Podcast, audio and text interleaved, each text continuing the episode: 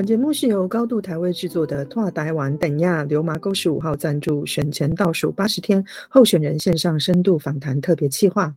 咱来听看麦啊，敖酸林的新来威，这会开讲咱台湾在地方。大家好，我是派派。大家好，我是蝴蝶。欢迎各位收听今天的节目。我们的录音时间是二零二二年十一月一号星期二。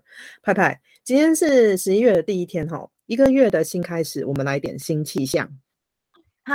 什么新气象？我们节目不就是短期专案目标，就是访问议员候选人吗？都做到三四十集了，你还能变出什么新气象？嘿嘿嘿，这就是你不知道，我们密集筹划多元发展。今天呢，总算让我们请到第一位原住民的候选人哦。哎，原候选人还有分原住民跟非原住民哦。对啊，现在国家承认的原住民族群有十六组，而且还持续增加中，而且他们的语言好混乱哦，我都听不懂。哎，蝴蝶，那你知道吗？原住民朋友虽然是台湾的原住民非外来人口，但在以前的封建时代，往往成为被歧视打压的对象。我最近才知道，说台语里说一个人很烦，讲不听，就会说你喜欢呐。其实这样的说法就是一种歧视用语，伤害的除了是原住民的心，更是彼此之间的关系哦。嗯，对啊，所以我们现在大家都应该试着从内心建立平等的标杆，从自身做起，认知到台湾是呃台湾或者是说世界啊，它是一个多元的社会，跟我们不一样的人其实才是多数，我们才是不一样的那一个人哦，彼此应该要尊重跟包容啦。总归一句哦，要温柔啦，面对谁都要温柔与体谅。台湾是海岛国家，我们岛民都应该要有宽阔包容的心胸，海纳百川美。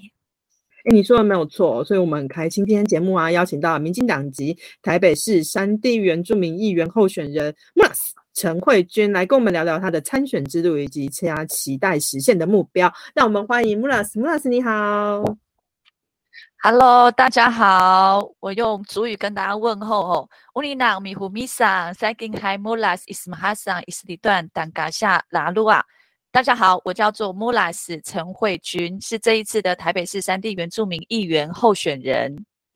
哦，穆拉斯，请你帮我们简单的做一下自我介绍好吗？OK，好，那我先介绍我这一次的身份好了。我这一次是台北市的三地原住民议员候选人。那我在参选之前，我是一个媒体工作者，在原住民族电视台工作十四年。那在之前又在客台跟华视待过。那呃，但是主要还是在原民台。那我。过去的经验就是从原乡到都会区，全台湾七百多个部落，我几乎都走遍。那甚至有好几个部落是十次以上都重复去那个地方做呃深度的采访跟报道。那这是大概是我主要的背景。那我自己也是一个主语老师，然后呃我也是三个孩子的妈妈，这样大概介绍一下我自己是这样的背景，这样。那你可以告诉我们一下，因为我们知道原住民同胞的名字哦，其实都是有意义的，只是我们不知道。那你可以告诉我们一下你的 Mulas 的这个名字的意义吗？好，我的族名 Mulas 是野草莓的意思。那其实布农族在过去命名的时候，就是用植物或是当地的地名来命名。那可能我的长辈当时生在那个年代是很多野草莓吧，所以我的名字就是野草莓。那我们的名字也都是层层层，就是是这样子每代每代流传下来的。对，那我拿的就是我的姑姑的名字，这样。哦，对。穆拉斯，你是原乡长大的布农族人，也是族语教师。那想请问你，原住民各族间的语言可以互通吗？还是他们其实是完全不一样的语言结构呢？可以请穆拉斯教我们两句简单的布农族打招呼用语吗？好啊，我刚刚一开始就跟大家说，乌尼囊米胡米桑，其实就是我们布农族最常会说的。呃，问候语。那其实乌尼囊它有谢谢的意思。那米胡米桑就是你好，但是它是很翻成现代叫做你好。但是过去它其实照我们的字面来说，米胡米桑的意思是说，哇哦，你还在呼吸耶，就是或者是你好好呼吸耶。因为过去的族人可能见面要好久一次才会碰到啊，所以看到对方的时候就是哇。你还活着，或是要道别的时候，就说哇，那你要继续好好的呼吸。就是它其实米呼米桑，就是你还活着，你还在呼吸的意思。那是我们的打招呼，可能像汉人吧，就是假扮为是这样吗？我不知道，但是布农族就是这样子。对对对对对，没错，就像台语，我们遇到对方都很关心大家吃饱了没有。布农族人可能是比较关心对方说，哎，你你今天呼吸了没？这样子哦。对，所以我们的确都是问假爸爸这样子，真的好有趣哦。那可以请穆老师以主语教师的身份告诉我们说，你觉得为什么学习主语这么的重要？它代表着一个什么样子的意义呢？我一直觉得我说故我在，就是主语它非常的重要的原因，是因为当你说自己的语言的时候，你就会更清楚知道你跟别人不一样。那其实我的呃成长背景比较特别，因为我是在部落长大，那我又是爷爷奶奶带大的，那我爷爷奶奶他们不太会说中文，不太会说华语，所以是全主语的教我。那可是我觉得，因为是全主语的教学，让我成长的过程当中，我从来没有自我认同的问题。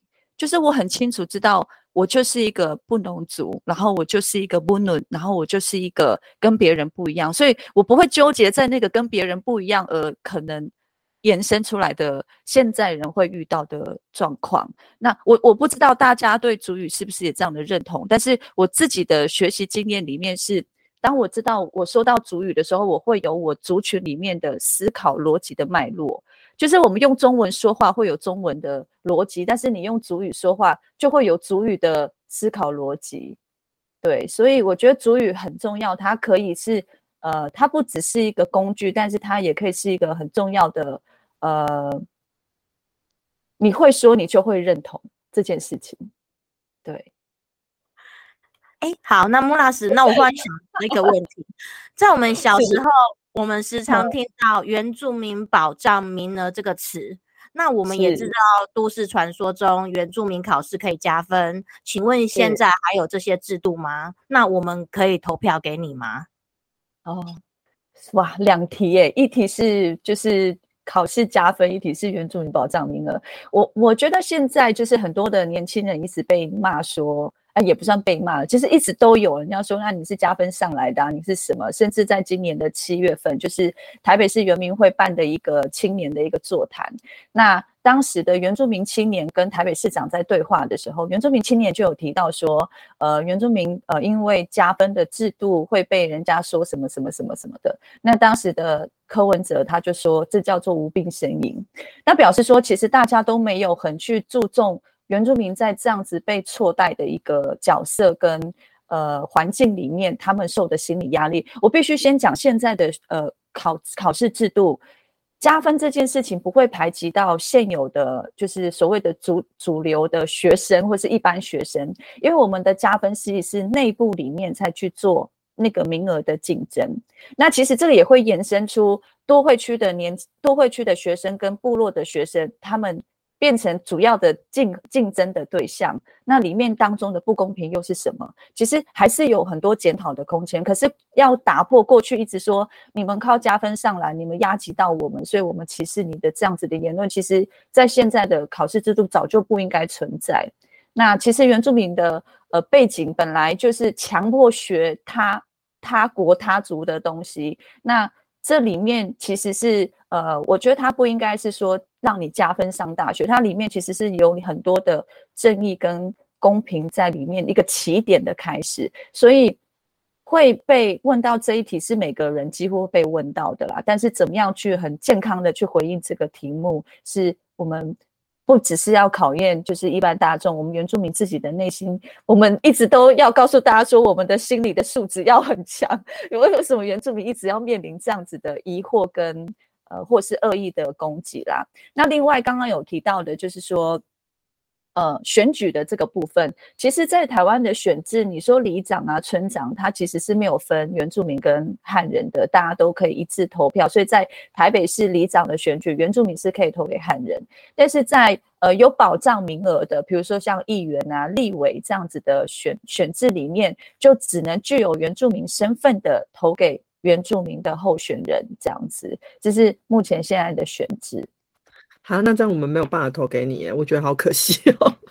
好，那我们我们真的很好玩，就是就是大家真的不知道原住民的选举不一样在哪边。像我们在跑台北市的时候，我自己现在是候选人嘛，然后又挂着是三地原住民议员候选人，那很好玩，就是台北市的人就会说。你不应该在台北选啊，因为台北没有没有三地原住民啊，这是第一个最常被问到的。我说有有三地原住民，然后第二个又又很好玩的，就是因为我们常常在跑，然后也会有一些非原民认识我们。那我们有那种就是很很诚恳的选民来到我的面前，然后跟我说：“陈慧菊莫拉斯，我一定会投给你，因为我真的太喜欢你的言论了。”这样，然后我的内心就冒出了问号，说：“呃，可是。”你没有，你是原住民吗？你有办法投给我？他说你不是三地，你不是三地原住民吗？我住在阳明山呢，应该可以投给你吧？哇，他就是把那个整个台北市的到底哪边有山上，把我选选你，就是帮我画好，说你的选民在哪边，就是以为是那个地形来决定可以投给我。然后另外的就是大家会说，哎，你那你的选区是在哪边？我说是整个台北市十二选区跟市长一样大。他就说。哇，那你是不分区哎，你有保障名额哎，这样，所以大家都觉得哇，不分区保障名额，或者是三地原住民，大家都不知道那个三地原住民到底谁可以投给谁，所以其实这个选制的确是，呃，好像这种原住民应该自己懂自己原住民的选举的制度一样的感觉，因为好像因为过去可能我们比较没有呃跟着大家一起去跑拜拜访啊拜票那。这次的议题其实也是受到很多台北市民的关注，就是到底三地原住民是选什么这样子。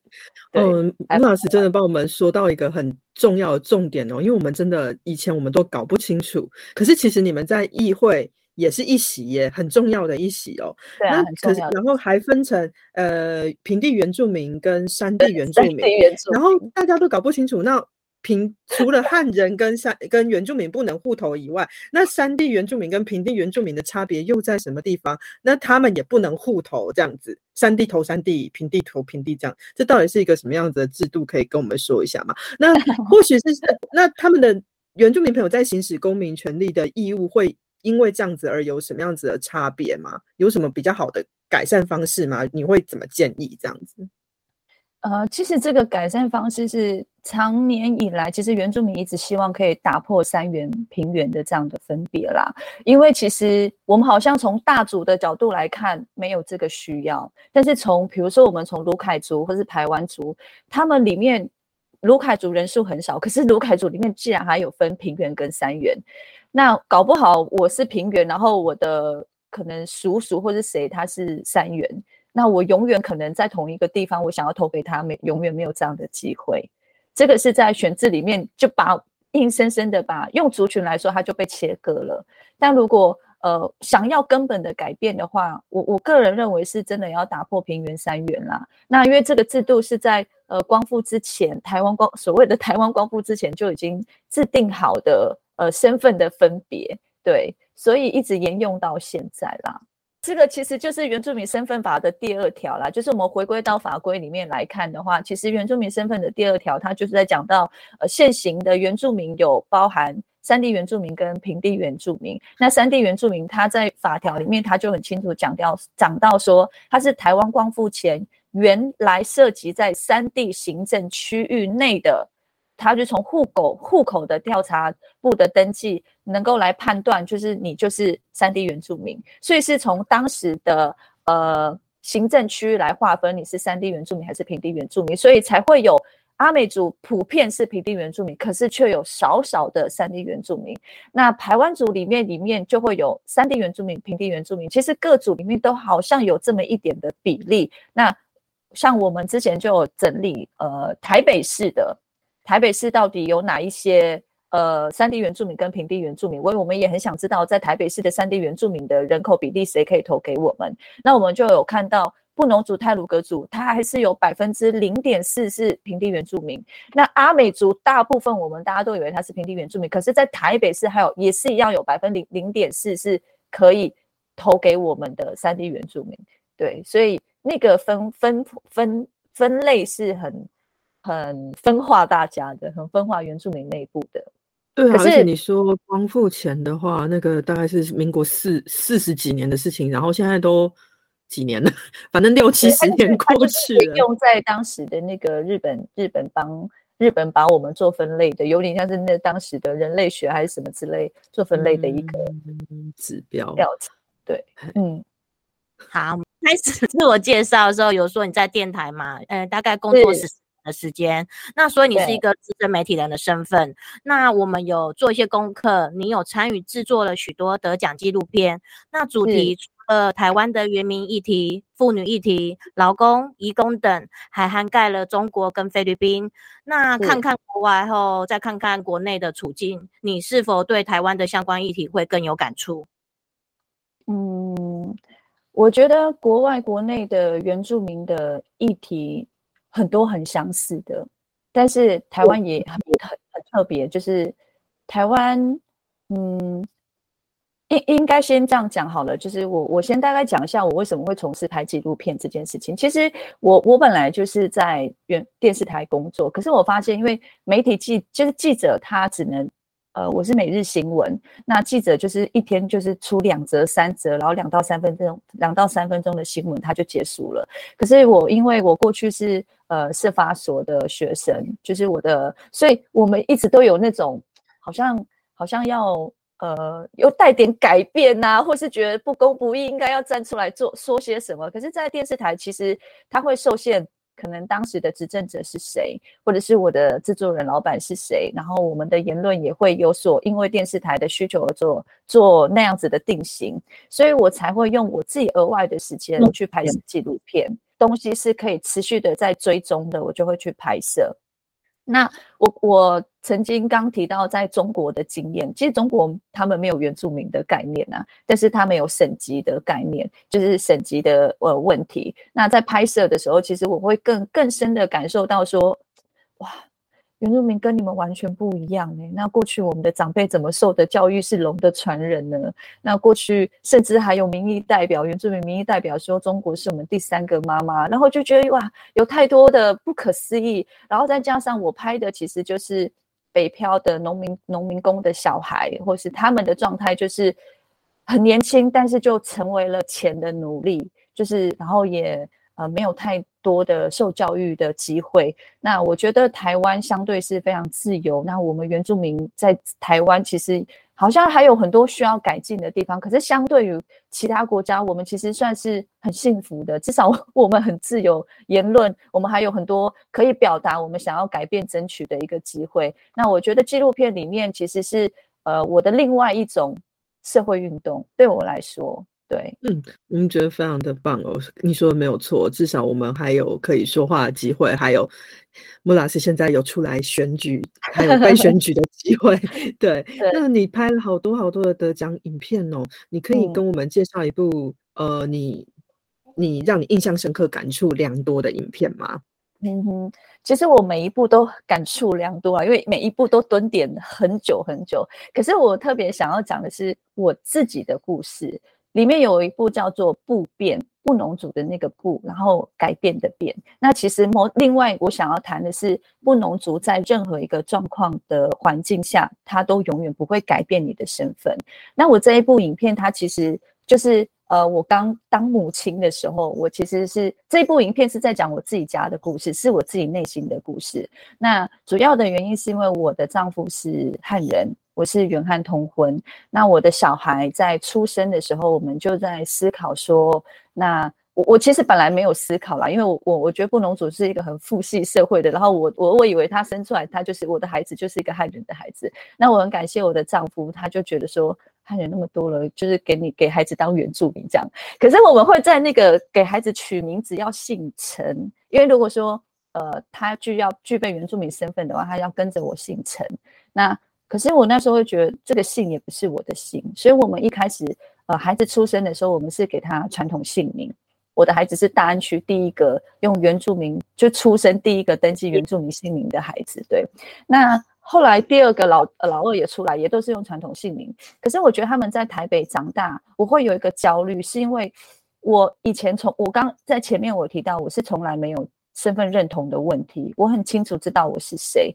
可是当我在当记者，或是在都市遇到太多的呃元亲，或是孩子，或是在已经长大、已经很成年的人、很大的人，他们也都会一直在寻找自己这件事情。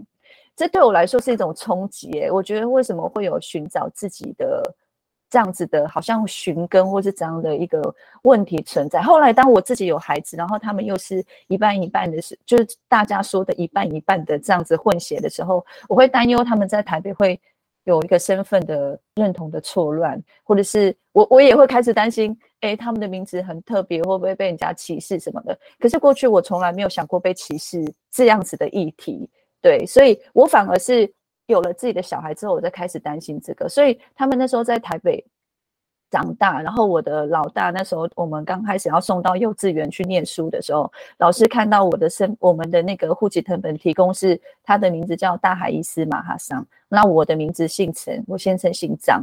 那老师的第一直觉是什么呢？他说。你们的孩子是领养哪一国的小孩？这样哇，我就知道说，哎，连学校都是这样子的时候，当我他们一样的同年龄的孩子面对他的名字特别的时候，会是用什么样的眼光？好奇呢，还是呃，怎么样去讲这个问题？所以最后就是我一直很担心，觉得孩子没有办法跟我的母体文化，而且我也没有办法全主语跟他们教学，因为爸爸讲台语，我讲主语，那孩子可不，我我觉得会有那个。他的执行的困难，所以后来我们最后就是想说，我们就找邻近的，呃呃，就是北部的山区的部落或是学校，让孩子去就读。那我老公他就选择去桃园复兴区的呃深山里面的一个三光国小里面教书，就把孩子带到那边水清就读。那我要拍摄的就是一个我内心的挣扎，就是我觉得我孩子到底要怎么样变成一个原住民，他要怎么样在台北或是在北部长成一个原住民的样子，然后很天真的觉得啊，那就到山区好了，所以他们那时候就到呃桃园复兴区那边，然后带着他们。可是我后来发现，哎，我的孩子开始在讲泰雅语呢，就是他会说。他会跟我讲，然后他的那个中文有那个泰雅族的腔调，比如说他说“妈妈 gay” 这样，我就说“哇 gay 什么”这样，就是他们的尾音。那我们布农族的尾音是“度”嘛，就是哎你要不要吃这个“度”这样，然后他们是哎妈妈要吃这个 “gay” 这样，就是哇，我我我想象中的他是一个原住民的样子，但是他不。不是长成我的布农族的样子，我要开始某种程度的焦虑。然后我带他们回回我自己的部落原乡的时候，他们那边唱泰雅语的歌给我的阿妈听，然后阿妈就说：“哇，你的孩子怎么变傣雅鲁了？”这样，我然后我就觉得好像不是这样呢。后来我们又毅然决然的带了一年两年之后，我们又把孩子带回来台北，然后在台北里面又遇到很多就是学主语的状态。所以这一部片其实是在讲一个。我自己一个母亲的心态怎么看待自己的孩子长大，然后我又非常的期盼他们可以长成闽波奴，就是成为布农族的一个样子的一个孩子的样子。可是后来是因为我自己剪完这一部影片之后，我自己在看，我才觉得说，其实我给自己的压力太大了，就是他们其实会长出他们自己的样子。就是他们己他们自己的身份，然后在这样子的环境里面，他们会自己长出自己的样子。然后我我会觉得这样子的原因，是因为有一次我们在车上听广播，然后是听我们呃远明呃就是安亮九六点三，就是里面就有一个长一个大概四五十岁的呃大哥，他就提到说他呃活这么大，他才想到说他要回去寻根，他想要才要去寻找他自己是谁。我的那时候，我的老大才一年级哦。他听这一段话之后，他竟然给我默默的掉眼泪。我就转头说：“你怎么在啜泣？”然后他就说什么：“怎么会有人不知道自己是谁这样子？”然后我才觉得说：“哇，其实孩子们其实是也可以知道母亲你的担忧是什么，然后他们其实也很很可以知道自己就是。”呃，他们的身份是什么？所以我们家后来爸爸他就给他用用我们家有一个 YouTube 频道叫做布拉克三兄妹。那我们其实就是要告诉孩子，你有布农族的血统，你有拉鲁阿族的血统，你也有客家人的血统，你也有闽南人的血统。你在这个世代里面，虽然你被官方认定你是布农族，但是你的身份里面其实你还有布拉克，所以我们家就有一个 YouTube 频道叫做布拉克三兄妹，用他们的视角来看这个世界，去记录很多的事情。这样，对，这这部影片是我从我自己的拍摄，然后反省、剪辑，再看自己内心很多的挣扎，然后它它可能没有那么完全是一个，有些人看起来很像是 home video，可是对我来说，它其实是整个大社会原住民家庭里面会面临到的一个处境。对，好，那穆拉斯，我们现在把话题稍微拉回一下。好好好好。你之前从事那个媒体工作，就是那么长一段的时间，其实应该也是所谓的舒适圈。那你从媒体工作到出来参选议员，请问你就是会做这样的决定性的理由是什么？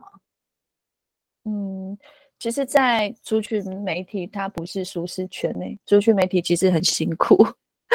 我我们的呃好，这这是另外一个课题啦。但是我我想要讲的是，我过去其实，在呃圆明台工作，我们一直很企图希望可以跟我们的团队能够呃发展出原住民的观点跟原住民的声音，丰富这个台湾的社会。但是我我自己觉得，在族群媒体的力道有限，就是发声的力道有限，然后是想要讲述的状况都非常有限。所以我觉得这一次我。为什么会想要踏出来？也是因为回应到我看到太多原乡都会区的状态，所以我想要走到体制内去做改变。那我一直常常小时候大家都会说要读书，要读书，要读书啊，你才会有未来啊，你才可以可以翻转你的生命啊。然后讲一个笑话好了，长辈很爱讲说，你看不读书不读书，你现在走投无路了。但是他会讲说，你现在头那个什么没有头走路这样。就是就是大家就是你又觉得很好玩，就他们也会一直很想要让你说，你就要读书，你才可以改变你的命运。可是整体的原住民族的命运要怎么改变？我们其实，在台湾就是被这个政治所控制住。诶，这是我自己在呃当记者十几年以来，我看到的，其实太多的政治会牵动台湾原住民族的发展跟我们的命脉，所以我觉得是一个机会，可以从。政治里面进入到体制里面去做一个改变，所以这是对我来说，它都不是舒适圈。在族群媒体不是舒适圈，从政也不是舒适圈，但我们都有一样从一个初衷，就是我们希望原住民族可以更好，原住民族生活在台湾这块土地上是有尊严的。这样，嗯，那我们有一个问题很好奇哦，因为这样大家大部分的刻板印象哦，大家都会觉得说啊。原住民族群，不管你怎么宣传哦，大家都只会把票投给国民党啦，那 都没有人要投给其他党啦。不管你在做的再好，再宣传都一样哦。那可是我们知道，你这次出来参选哦，你选择了加入民进党耶，这可能是一个创举的感觉。请问一下，你为什么会选择加入民进党，而不是其他的党籍呢？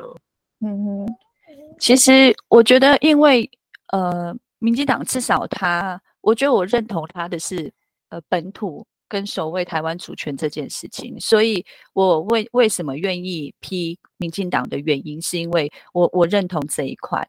那我觉得在过去的选举里面，其实一直比较没有在主张抗中保台的原住民候选人。那我这一次，呃，我其实参选宣言里面，我就特别讲到说，我的参选其实是要让台北市的首都市民。认识台湾原住民族，因为其实很多人很对台湾原住民族是陌生的。那台湾国家的这样子的首都的原呃市民都不认识呃原住民族的话，我们整个全全国的原住民，我不知道大家对原住民的定位是什么。那我觉得至少民进党在这一块是跟我同一个心的。那其实我们在参选过程当中。你偏民进党已经让人家觉得很反感了，那你又在讲抗中保台的议题，大大家又更觉得说，哎，你不要再碰这个议题啦，因为呃，这个议题其实他们会觉得原住民完全不需要碰这个议题，因为无论如何我们都是被殖民，中国殖民，中华民国殖民，台湾政府殖民，我们都是殖民。可是，可是我很清楚知道我们。台湾原住民不应该是这样子的心态，而且我们要走向解殖民，所以我们不能还一直停留，我们要持续被殖民的一个心态。所以我觉得民民进党让我觉得我可以参与的原因，是因为还有过去他们有提出很多的呃呃政策，其实是比较符合贴近原住民族的需求的，包含蔡英文总统道歉。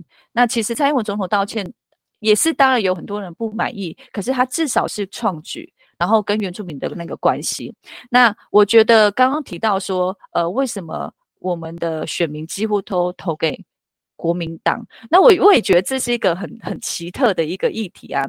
那我觉得，因为过去的话是受到党国教育的遗毒，所以但我也觉得原住民很矛盾，因为原住民一方面要自认自己是土地的主人，但是一方面又面对被政治光谱统派的国民党影响投票行为。不过我们觉得。年轻人可以被翻转啦，所以我们还是愿意站出来，然后愿意批民进党，然后愿意遵守呃，就是谨守我们自己的民主自由，然后呃，我们自己的原住民族的呃主权立场这样。所以我批民进党的原因是这个样子，对。好，那郭老师，呃，你提到台北市原住民政策的发展应该具有前瞻性与国际性，请问这是什么意思？那再请问你对台北市或是说台湾在原民政策发展的想象与愿景是什么样的？嗯，好，呃呃，我我定位我们是海洋国家，那我们的城市它就是海洋国家里面的首都。那我刚一直觉得说。呃，因为其实陈时中他有提到南南岛南岛外交嘛，这样，那我觉得这个其实是原住民是最可以最先出发踏出去的最先，呃，我觉得最 感觉就是理所当然啦，所以我觉得我们可以用这样子的方向去走，呃，走出我们自己原住民族的路，然后也可以走出就是呃，在台北市首都，它可以。有的一个跟不一样的一个地方，那我我我很想要在我我在我的那个政政见政策里面，其实我们一直要提到的是说治理城市这件事情。台北市在治理城市的这件事情，我觉得未来我如果当议员，我也会这样子监督我们的我们的政府哦。就是我觉得治理城市这件事情，历史跟文化是很重要的。为什么？因为当历史跟文化，我们我们才能够知道我们自己台湾。的根源在哪个地方？比如说台北市，它其实在过去里过去的生活里面是应该要有平埔族群的身影的，可是我们在台北市里面看不到。那其实像凯达格兰大道啊、塔悠路啊，其实都是用平埔族群是格马兰族，或是哎呃是就是平埔族群他们来呃他们的语言去做命名的。可是，一般的民众不知道，很多人不知道说呃过去原来台北市也有。呃，原住民族的足迹。那我觉得，在我的政见里面，我一直想要强调的就是说，呃，我们的市民朋友要有从历史文化的根本去做教育，由内而外的，大家知道我们，呃，我们是有非常深的文化底蕴的城市，非常深文化底蕴的一个国家，然后，呃，才能够去谈到城市外交，对。嗯，你刚刚说的让我觉得还蛮有感触的哦，因为你说，你看在台北市那么大的一个城市里面，以原住民族名或者是跟族语有相关的命名的路名，也就那两条，可是我们却有很多的什么四川路啊、宁波街啊，有没有的这些。就这些路哦，这真的是件很奇怪，而且我这我个人觉得不太公平的事情哦。那但是其实说话说回来啊，台湾是一个多民族融合的社会，当然原住民也是我们其中的重要的一份子。但我们自己真的 觉得感到非常的遗憾，而且惭愧哦。现在的社会氛围啊，或者是说制度，还是让我们的原民朋友没有办法感受到所谓的平等。所以你曾经说过，我们要加油，我们要赢得尊重，那真的是。嗯，不知道明明开在一个民主自由的台湾里面，结结果我们的原民原民朋友们还要说我们要赢得尊重，这真的是我不知道该怎么说啦。但是呢，你想成为一个什么样子的政治人物，并且如何运用政治工作者的身份赢得这个尊重跟尊严呢？嗯哼，嗯，呃，我想要成成为什么样的政治人物哦？我觉得因为。嗯，我我缩小到原住民族的社会里面来谈好了，因为在原住民的社会里面，政治人物好像都是大家要拜托你做些什么事情，或者是他好像是一个高高在上的一个职位，对。但是其实我我觉得这一次的参选，我们一直在跟呃我们族人市民朋友在面对面对谈的时候，我们其实很想告诉他们，我们一直都不断的告诉他们说，民意代表他其实就是呃。很普遍的在讲，就是为民喉舌，然后去争取什么，或是怎么样怎么样。我觉得我会带着我以前本来就走很草根的这样子的呃态度跟改革的那样子的心境去来做这样子的一个政治人物，因为我觉得原住民的社会里面还有太多需要被改变的，但这个牵扯的不是只有原住民的社会，它连带连带滚动的是整个原住民跟呃一般非原民的融合，怎么样在。呃，这个国家或者在这个城市里面一起生存。那像刚刚呃，就是蝴蝶刚提到的是说，嗯，为什么我还会要一直提到说，台湾的原住民在生在这个国家里面，或者生在这城市里面要有尊严？那这个就是原民跟非原民之间有太多的误解、不认识，然后我们好像没有一个很好的一个管道认识彼此。那其实我觉得政治人物提出来的很多的政策。就可以解决这样子的事情。我们要如何在呃不要分你他他他他，再加上台湾现在越来越多的新住民，我们又要如何在这样子的一个国家、这样子的一个城市共共存共好，然后一起生活？那我觉得呃，我会希望我自己可以成为。这样一个很好的桥梁的政治人物，是在呃在讲生存生活的这一块，跟我们要怎么样看待我们这个国家的这一块。那另一方面是，我觉得过去的经验里面，我看到太多的呃不公不义，或是太多的问题，它其实不是没有办法解决，而是呃很多的决定权其实是在非原民的，但是其实很多的非原民对我们原住民的。需求是不理解的，对，所以我觉得我也可以当那个非原民跟原民之间，在呃行行述一个政策，或是在建构一个政策的时候，那样子的桥梁。我们其实，在一开始在选举，呃，在准在准备我们到底要怎么打口号的时候，其实桥梁这件事情一直都是，我觉得我在这一次的选战里面可以扮演很好的一个角色，包含都市原住民跟。呃，原乡的原住民这之间的呃不一样，要怎么样成为那个桥梁？那还有就是原民跟非原民之间的桥梁，政府跟呃族人朋友之间的那个桥梁。那我觉得我可以做到这样子的一个呃连结啦。我希望至少在台北市，我可以做到这样子的一个政治人物的角色。那穆拉斯，因为你的选区范围真的很大，它涵盖了整个白。台北市包括阳明山，请告诉我们，你最想为有非原民跟原民的台北市做些什么？嗯，我的选区真的很大，哦我先谈原民好了。在我的这个政策里面，我其实最主打的是，我希望一区能够有一个集会所。然后大家就会觉得说，集会所是什么东西啊？这样其实就是一个族人可以聚在一起的地方。那我我觉得我们其实原住民其实是见面三分情，没有我们是见面十分情，就是一见面就大家感情会很好，然后一见面其实是会有很多彼此可以支持的一个呃一个。就是见面，大家都就就是我一直在讲说，原住民就是谈感情的啦。我们就是很有很浓很浓的那种感情，对每个人都放很重的感情这样。那争取一区域集会所，它其实要谈。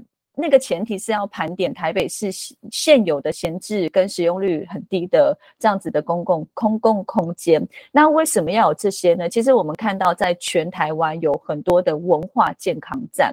那文化健康站，它其实就是照顾老人家。那它不不单单只是照顾老人家，它还是用呃我们比较符合原住民的那样子的方式去照顾，可能有文化层面的语言的，然后这样子的方式去照顾老人家。可是台北。一间文化健康站都没有，所以我们会希望能够争取一区一集会所。那在这个集会所里面，都能够有每一个区的集那个文化健康站。那另外一方面，就是像。过去我刚刚有提到，我自己就是隔代教养的孩子，其实，在都会区也是一样，因为青壮年都在工作，那有些孩子没有办法送到托托育的，那临时怎么办呢？这个一区一集会所里面也要有这样子的临托的空间，那其实也可以创造老幼共学的一个环境。那在来一方面是我们在跑呃拜访的过程，其实也是从过去的采访的经验里面，我看到其实原住民的心灵，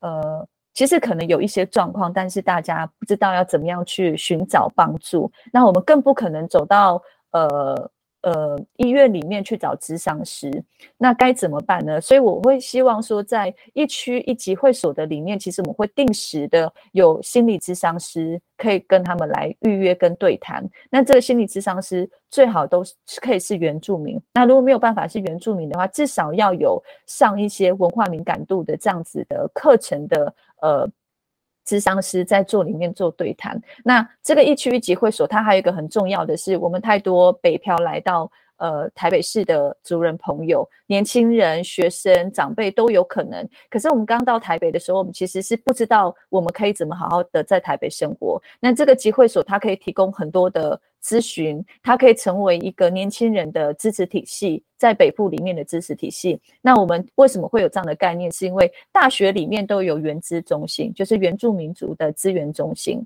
那我觉得，呃，是呃，台北市里面应该也要有这样子的看，呃，应该像原资中心的这样子的一个概念，给刚来到台北的原住民有这样子的支持体系。那这个集会所呢，它除了有原住民的，呃。大家集体在这边可以很多的发展的空间以外，它也是市民朋友可以走进来的。比如说，我们可以定期办市集，定期办活动。那市民朋友可以借由这些集会所，他也可以知道说原住民的生活形态到底是什么。那可以是做一个一个一个交流的一个平台，这样。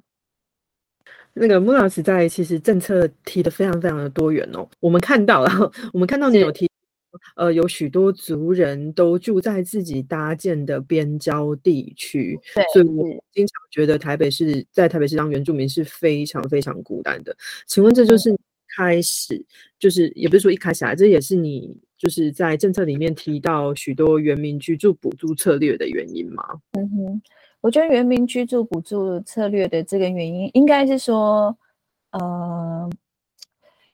留以我们自己的例子来说好了，我们有很多以前过去的同事，可能有一半的薪水就是在付房租。那到底我们要怎么好好的在台北生活，又怎么好好？你你你就要先解决住的问题啊。那在台北市比例非常非常高，都是租屋族，我们不可能在台北买房子吧？而且很多人都是户籍也不在台北市，都会在原乡的。那这这该怎么办？那所以。住宅跟租屋这样子的问题，其实是一直都在存在。那我也讲一个小故事哦。过去我们在在采访的时候，比如说有那种租屋网，他在那个里面会特别提到说，不是会有限有有的他会选房客吗？那有的会特别注明具原住民身份的不得入住。所以你以为在这个在这样子的社会里面没有这样的事情吗？还是有？那但当然我们可以。很极端的去提高他嘛，因为他这样子其实是呃很很很很多的我们可以去发挥的。可是我们其实，在台北生活已经没有这样的心力去管他，那你不要给我住就算了，我去找别的。那表示住的问题，其实它不单单只是金钱，它还有原住民被歧视的问题，然后还有就是呃我们自己不知道。怎么样才是住的安全的问题？所以我觉得从年轻人的角度，我们会希望能够赶快解决住的问题。所以我们提出了住宅的呃怎么样租屋啊，怎么样买房啊，怎么样修缮房子的这样子的一系列的政策。这就是原住民在台北市有非常大的需求的一个空间。所以我们也是在我们的政策里面特别提到要要特别加强的部分。对。哎，那木拉斯，你讲到这个安全的部分，那你的字件里面还有提到一个要建构原民社会安全网，那是不是因为文化差异的关系，所以要比现有的社会安全网做出更多的面向？请问你是要往哪个方向去努力呢？我觉得社会安全网主要的原因是因为，其实我们看起来好像有很多的。资源政策可以提供给市民朋友，包含族人朋友。可是其实我们多数的人不知道。那比如说像我们，我们那时候在跑居家，嗯，在跑家户拜访的时候，我们在某一户我们在敲门的时候，哎，明明里面有声音啊，有灯啊，可是怎么却没有人应答？我们就开，我们就从窗户里面看到一个人，哇，就是一位大哥，他是呃身体不太方便，他就这样子。跌倒在地上。可是他没有办法自己起来，可是他的那个跌倒是他的身体还挂在椅子上，就是他有点是半倒立、半倒立的这样子的呈现的姿势，这样。那我们就说哇，怎么办呢？然后怎么样敲门啊？他都没办法。然后后来就是我们也报警了，然后呃也从他的勉强的告诉我们说他哪边有备份钥匙找到之后，我们也进去里面把它弄起来。那这只是其中一个案例，就是独居的人怎么办？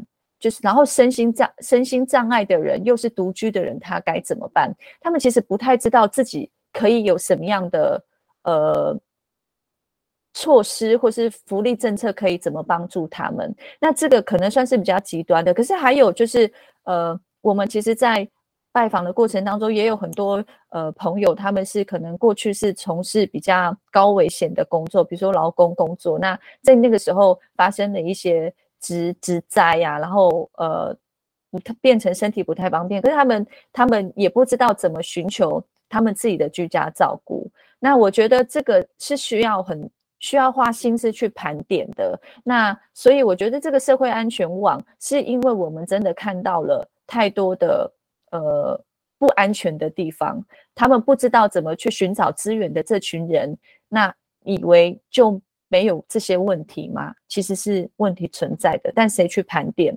谁又要怎么去做？这也是我们很愿意未来要下功夫的一个地方。嗯，刚刚你提到资源的盘点哦，还有社会安全网的部分，然后你也说到说，呃，我们今天呃不。原民朋友北漂，北漂的时候，我们应该重视的是居住还有工作的问题。那在这个部分，我们想问一个跟工作有关的问题哦，因为其实原民朋友、原民、原民的劳工朋友，其实对我们的国内的许多重大建设啊、建案啊，呃，这些比较劳力性的东呃工作，其实扮演的相当重要的角色。可是我们也常常听到原民朋友在这个部分被剥削，以及被不合理的对待。请问你有？什么样子的方法哦，可以，或是说你期望将来我们怎么做，可以尽量的来改善这样子的问题呢？呃，其实像在我的政策里面，我们是有特别提到，呃，劳工朋友他必须要团体的意外险，这是必须要的。那这个只是很基本的，那为什么会特别提到这个？是因为它虽然很基本，但是多数的劳工朋友是没有。去保这样子的保险，那还有就是我们也有听到很多的老公朋友，他们是说他们的工作是有一天算一天嘛。那打打零工的，那如果不小心遇到劣质的老板或是工头，他们可能会拿不到薪水。那要如何去保障？其实我们就必须要呃，就真的要定一些规则啦，或是定一些措施，这样子让大家能够在他们的。不，呃，工资或是安全各方面可以受到保障。那我们其实，我觉得这是接下来，因为我们现在就是看到的问题。但我觉得实际进到市政府里面市议会里面的时候，我们就是要加强保障劳工。那其实我觉得工会应该是很很必很必要的一件事情。这样子，对。那从保险面，然后呃。劳工跟资方跟劳资方跟劳方这边之间的那个桥梁沟通，我们都应该要有一个很很足够的咨询的一个空间。然后他们到底有具备什么样的权利，然后他们又该具备什么样的保障？我觉得，大家首先都要有一个很清楚的知的权利，让劳工朋友们知道。这样好。那在选战过程中，有没有让穆拉斯印象深刻的事情可以跟我们分享？嗯，是要比较严肃的呢，还是好玩的呢？那是好玩的，好玩的。我我觉得都讲都讲，好好。哎，你们知道花莲县长名将推的人是谁吧？是古拉斯，好，我就呃，可能一般人不知道，哈，可能有人不知道，我大概讲一下古拉斯。我们之前就去跑那种百工百业啊，或是什么样的后援会成立的时候，我们都会被 Q 到台上介绍。然后下来的时候，其实这种场合不会有原住民，都是呃非原民的朋友。但是大家看到我们原住民都会非常的热情，然后就会给予鼓励。然后就有一位阿姨。她就跑来很很很用力的握着我的手说。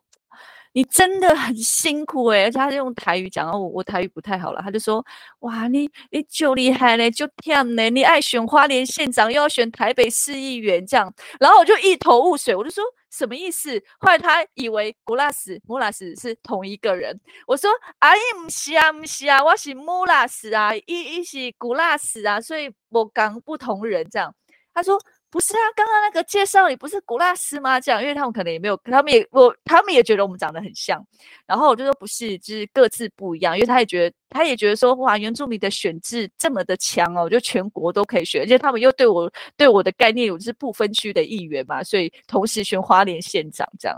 然后很好玩，就是这件事情就停在这边。结果他就继续问下去说，哇，那你们的名字一样哎？我说我们名字不一样，他是古拉斯，我是。穆拉斯，穆拉斯这样，他说哇，那你们是姐妹喽？然后因为他以对那个原住民的名字以为是说前面不一定，因为原住民的是前面是名字，后面是姓氏嘛，他就以为我们都姓拉斯，然后一个名字叫古，一个名字叫木，这样就你要是解释很多，就是他们不知道怎么想象出来的一些问题，这样子，所以这是我觉得很好玩的啦，就是大家对我们的名字很陌生，然后但是又。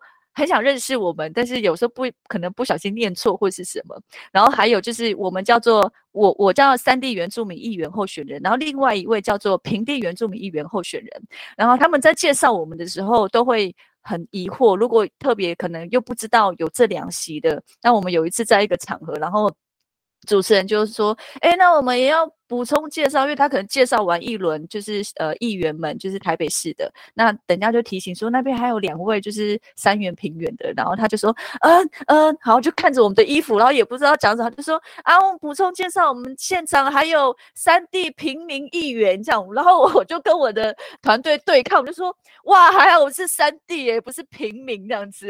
其实他就他其实想要讲的是三地平地原住民议员，然后可能又不知道怎么介绍讲。太极就变三 D 平民议员，然后我们就互开一下，说可能三 D 人比较好吧，平民好像也比较活得比较苦，这样就自我调侃这样，就是很多觉得可能大家觉得没有什么，可是至少我，但是我们这这这在那个参与的过程当中，我们一直觉得大家对我们真的太陌生了，对，就分享了这两个故事，这样哦。非常感谢穆老师，我，真的是整个选战的过程，因为自己身份特别，然后还有族群的问题哦，真的是笑中有泪，泪中有笑，很很特别的一个选举过程，让大家可以更认识我们的原民朋友们，还有这个这些族群。那因为节目时间的关系哦，我们到了最后的拉票时间，那请你告诉我们的山地原住民，没错吧？山地原住民朋友们，为什么呢？对对对，请。告诉他们，因为他们才可以投你嘛，我们也没办法投你，我们真的很很伤心哦。那为什么他们必须要把这一票投给你不可，一定要投给穆拉斯呢？嗯嗯，好，呃。对很多一般人来说，我可能是一个政治素人，但是我必须要讲，我过去的媒体经验也是将近十五年。那我对原住民族的问题完全不陌生，甚至是非常的熟悉。我也知道哪些问题是急迫需要被改变、需要被呃处理的，所以我已经是完全准备好要开始翻转跟推动。所以大家一定要把这一票投给我，台北市三地原住民议员。二号的陈慧君穆拉斯，对，二号胜利。好，那我们就是做个结语啦，哈。有句话说，要消灭一个民族，就要先消灭他语言。在党国时代汉化政策下，原住民的身份认同、语言文化遭到粗暴的混淆跟破坏。但人皆生平等，没有谁的权利是可以被忽视的。同样生活在这个岛上，没有谁比谁优越。也没有谁比谁更高人一等。